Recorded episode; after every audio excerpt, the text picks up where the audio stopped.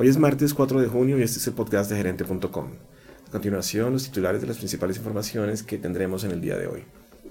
Donald Trump sigue entusiasmado con las guerras comerciales y sin haber llegado aún a un acuerdo con China, ahora volvió a emprenderla contra México, país con el que había renegociado el TLC suscrito en los años 90 junto a Canadá. Analizaremos las implicaciones desde su anuncio de imponerle sanciones eh, y aranceles punitivos a ese país, a menos que disminuya el paso de inmigrantes ilegales de América Central a Estados Unidos. En Colombia, las cifras del desempleo siguen siendo preocupantes. Según el DANE, en abril la tasa de desocupación en el total nacional fue de 10.3% y en las 13 principales ciudades y áreas metropolitanas del 11.1%. ¿Qué está ocurriendo y cuáles podrían ser las soluciones? El Congreso acaba de aprobar una ley para incentivar la venta de vehículos eléctricos en Colombia, un mercado que sigue siendo de nicho. ¿Qué tanto podrían venderse y cuál es el potencial de este mercado? Finalizaremos hablando del sorpresivo éxito en taquilla de John Wick, la franquicia de bajo costo protagonizada por Keanu Reeves, que ya lleva tres películas y tendrá una cuarta en 2021. Bienvenidos.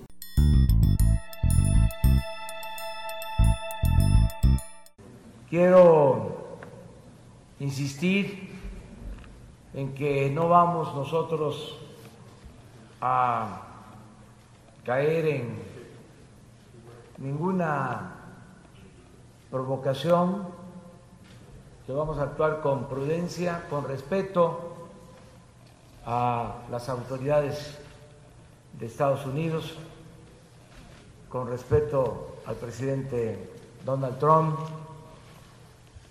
nosotros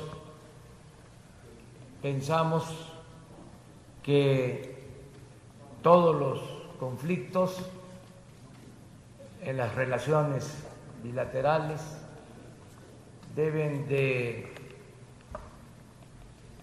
enfrentarse, resolverse con el diálogo, con la comunicación.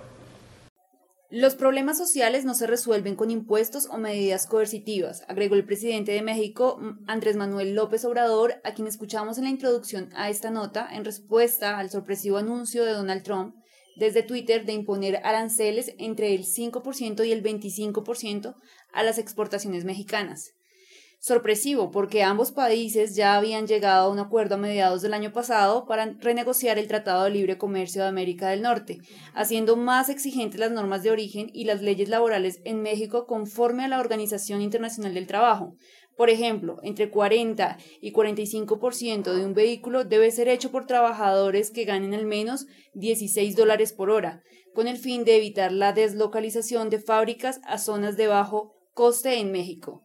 El anuncio de Trump también es sorpresivo por el argumento que usó, añadiendo que los aranceles aumentarán gradualmente hasta que se resuelva el problema de inmigración ilegal. De llegar a concretarse, los aranceles afectarían las perspectivas de crecimiento de la economía mexicana, que en el primer trimestre registró una caída del 0.2%, por lo cual el Banco Central de ese país redujo la proyección de crecimiento para el 2019 de 2.1% a un rango entre el 0.8% y 1.8%, por una desaceleración más marcada de lo previsto. Pero también golpearía la industria automotriz de Estados Unidos, que concentra en México el 23% de su producción total y no el 30% como lo tuiteó Trump. A ello habría que agregar a los productores europeos y asiáticos, principalmente japoneses, y a los consumidores norteamericanos que tendrían que pagar bienes y servicios más costosos. Trump adoptaría la medida haciendo uso de unas facultades extraordinarias gracias a la Ley de Potencias Económicas de Emergencia Internacional de 1977. Según los expertos, ya ha sido utilizada con bastante frecuencia y ha servido para decretar 54 emergencias nacionales, 29 de las cuales están en curso.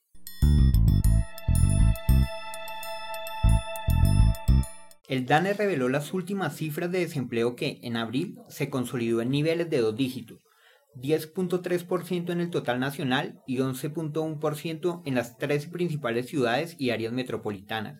Se trata de un hecho preocupante para un gobierno con un bajo nivel de aprobación, no solo por sus efectos políticos, sino también porque, aunque detrás de esa cifra hay factores estructurales y el aumento de la migración venezolana, el mayor desempleo confirma que la reactivación del crecimiento es más lenta de lo esperado. Recordemos que en el primer trimestre del año la economía registró un crecimiento de 2.8%, por debajo de las expectativas de analistas, gobierno y el Banco de la República. Según el DANE, En abril de este año la tasa de ocupación en las 13 ciudades y áreas metropolitanas fue 57.9%, inferior al 59.2% del mismo mes del 2018. Para Sergio Clavijo de ANIF, el mercado formal laboral enfrenta el daño derivado de un excesivo ajuste del salario mínimo legal que fue de 5,9% este año, lo cual induce a despidos ante las dificultades para absorber dichos costos. Aunque se trata de una medida impopular, algunos expertos consideran que se debería ajustar el, mercado laboral para sintonizarlo con el auge de, alternativas de trabajo no tradicional.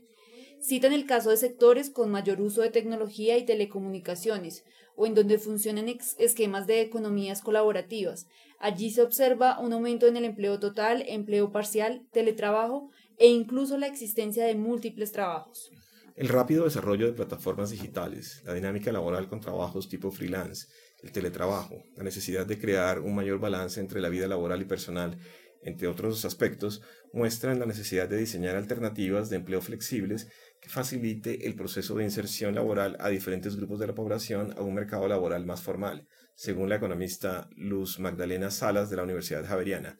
Según Juan Pablo Córdoba, presidente de la Bolsa de Valores de Colombia, la mayor reforma económica y social que podría adelantar el gobierno sería la adopción del salario mínimo por horas, permitiendo la contratación por horas con las correspondientes contribuciones a la seguridad social por horas, dándole así tanto a empleadores como a trabajadores la flexibilidad que hoy necesitan.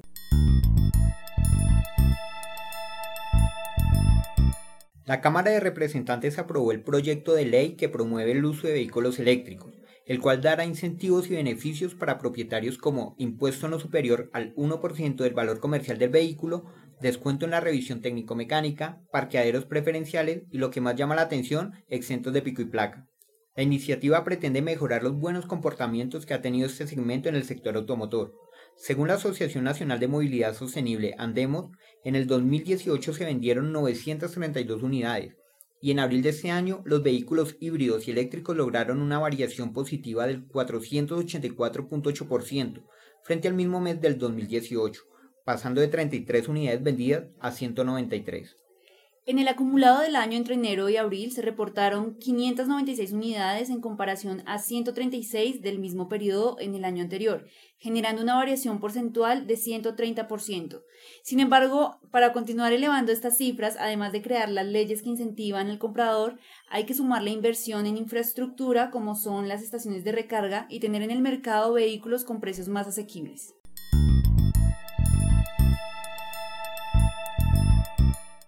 John Wick, excomunicado, en efecto, en 3, 2, 1. En noticias de entretenimiento hablemos ahora de John Wick 3, la película que estrenó en taquilla a Los Vengadores el pasado fin de semana en Estados Unidos.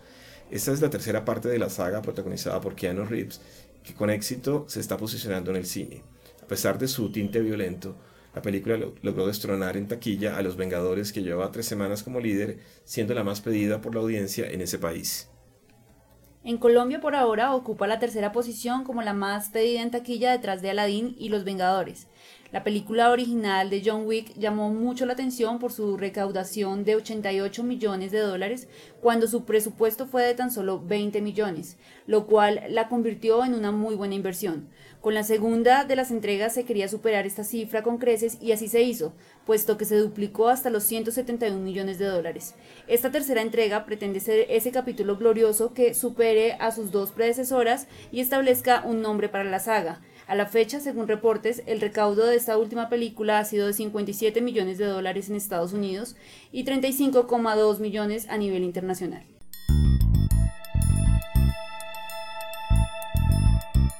Ingrese a gerente.com para tener acceso a más noticias y síganos en nuestras redes sociales. Nos encontrará en Facebook como gerente.com Colombia y en Twitter e Instagram como arroba gerenteco.